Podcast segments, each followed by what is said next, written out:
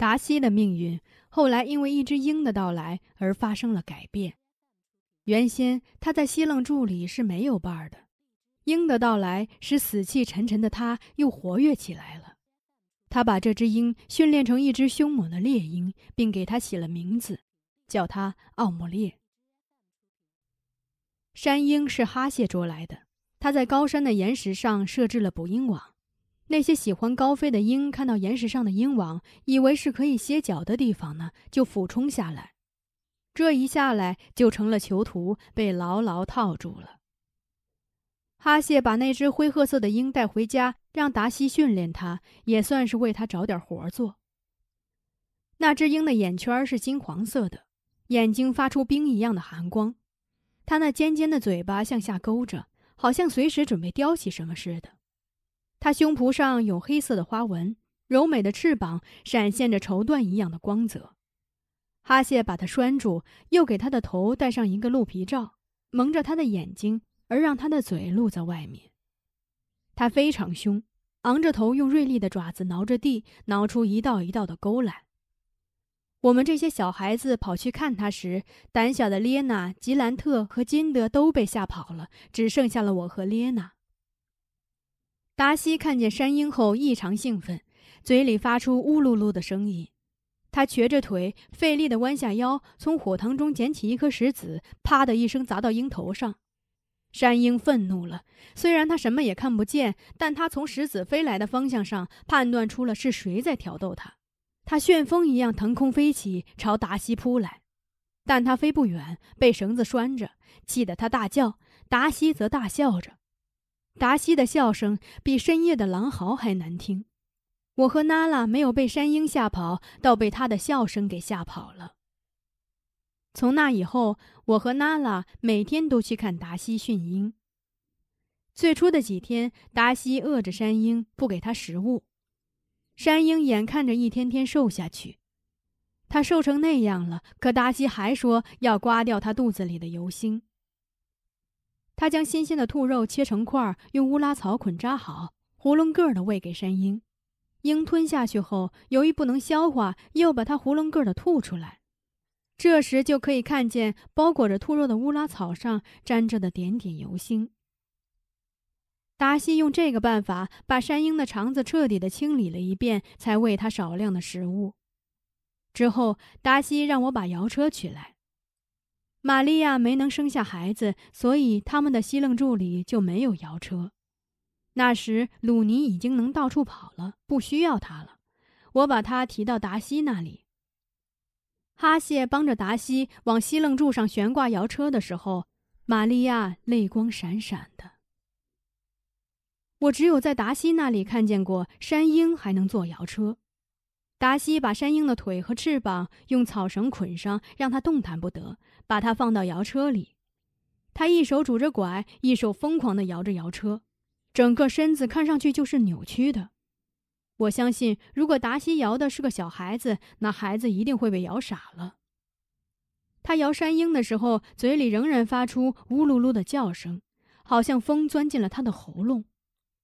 我问他为什么要这么做，达西说他要让山鹰彻底忘记他的过去，让他服服帖帖的跟人生活在一起。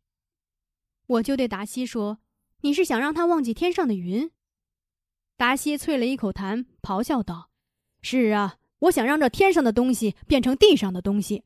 我要让白云变成弓箭，吃掉我的仇人那条该死的狼。”山鹰被清理过了肠子，又被达西在摇车里折腾了三天后，果然有点脱胎换骨的意思了。把套着他头的鹿皮罩取下来后，发现他的目光不是寒光了，而是带着点迷茫的柔光。达西满意的对山鹰说：“你真是个听话的奥姆列呀。”接下来，达西在山鹰的腿上系上皮条，又在它尾巴上拴上铃铛，让它不能高飞。然后他穿上皮衣，让鹰站在左臂上，带着他走出西冷柱，朝有人的地方走去。他说：“这是为了让山鹰熟悉人，他认了人后就习惯待在人群中了。”达西的右臂拄着拐，左臂又要伸出来做山鹰栖身的支架，他一瘸一拐的，山鹰也跟着一瘸一拐的。鹰尾的铃铛始终响着，那情形十分好笑。原本他是怕光的，可他带着山鹰行走的时候，对照着他的阳光一点儿都不怯。虽然他眼角的泪水一汪一汪的涌出来。从那以后，达西就不戴眼罩了。人们一听到营地的铃铛声，就知道达西和他的山鹰来了。达西见了我的母亲，会说：“达马拉。”看看我的奥姆列精神不精神？达马拉赶紧放下手中的活儿，迎上去看着鹰，连连点头。达西就心满意足地带着鹰去伊芙琳那里。伊芙琳喜欢抽烟，达西一看到他叼着烟，就命令他把那烟给我灭了。他说：“山鹰若是被烟给熏着了，嗅觉就不灵敏了。”伊芙琳扔下烟，瞅着山鹰对达西说：“你的奥姆脸会喊鸭爷吗？”达西就生气了，说：“他不会喊鸭爷，会喊伊芙琳。他说伊芙琳的鼻子长歪了。”伊芙琳就会大笑，他确实是个歪鼻子。林克说，伊芙琳小的时候特别淘气，他四岁时在林中看见一只灰鼠，便去追，灰鼠上了树，而他撞到了那棵树上，折了鼻梁骨，成了个歪鼻子。可我觉得他的歪鼻子很好看。因为他一只眼睛大，一只眼睛小，他的鼻子是歪向那只小眼睛的，这反而使他脸部的轮廓变得和谐。达西把鹰一天天的带到人群中后，就开始喂它肉吃，每天只喂一点儿，让它老是半饥半饱的。他说：“猎鹰要是饱了，就不想着捕捉猎物了。”他在西楞柱外搭了个鹰架子，这个架子能够自由翻转。怕木质横杆伤着鹰爪，达西用刨皮把横杆包裹起来。他说：“鹰爪就像猎人手中的枪一样，一定要保护好。”虽然山鹰与达西已经很熟了，但是为了防它跑掉，他还是在他的腿上系上了一根带转环的细长拉线，这样他转身时就不会被绳子绞住，而且也飞不走。达西每天都要轻轻抚摸山鹰的胸和头。他抚摸它的时候，嘴里仍然发出咕噜噜的声音。我怀疑达西的手上有绿颜色，因为他这样一天天的抚摸着山鹰后，山鹰的翅膀不仅凸起来了，而且变了颜色，是暗绿色的了，好像谁接了一片绿苔披在了他身上。以后再搬迁的时候，骑在驯鹿身上的达西的肩膀上就多了一只猎鹰。得了猎鹰的达西，仿佛失去的腿又回来了，精神抖擞的。被驯服的猎鹰已经不需要用绳子牵着了，即使看着天空，它也没有远走高飞的意思。看来达西没有白用摇车摇它，他把曾经翱翔的那片天空彻底的忘记了。我们只能在搬迁的时候看到猎鹰捕捉猎物的情景。哈谢平素要带着猎鹰行猎，达西是不允许的。这个奥姆猎成了他的私有财产。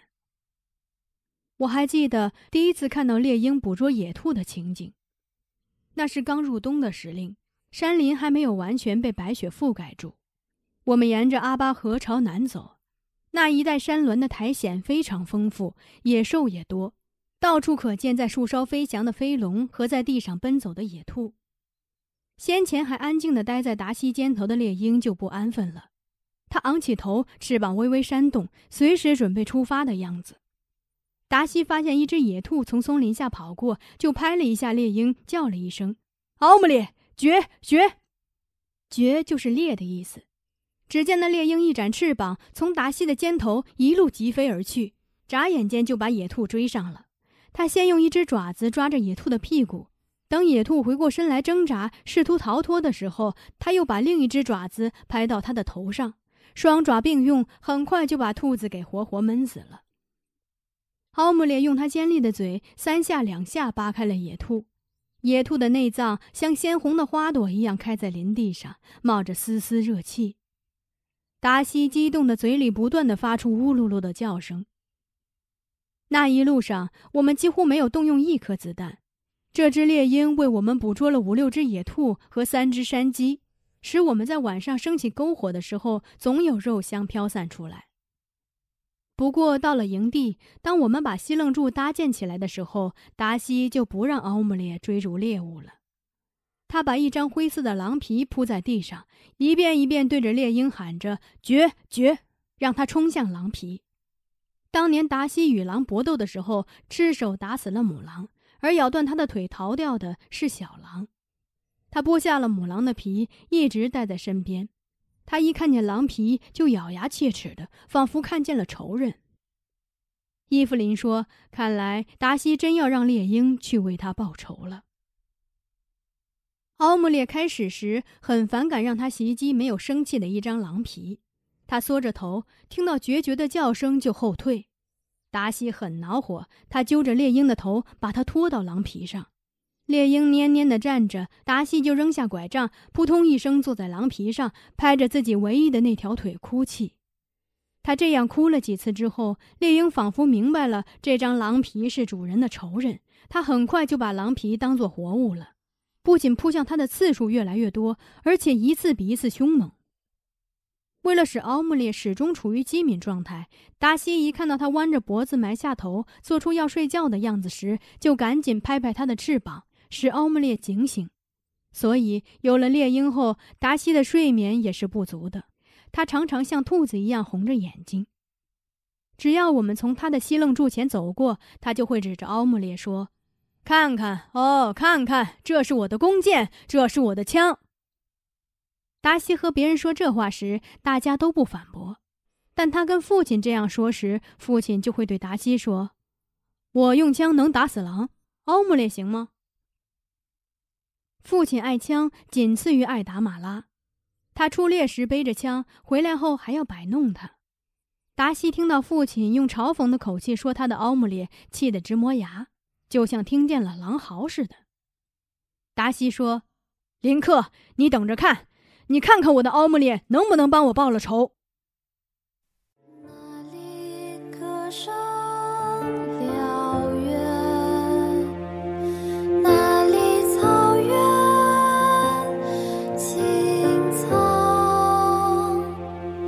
你。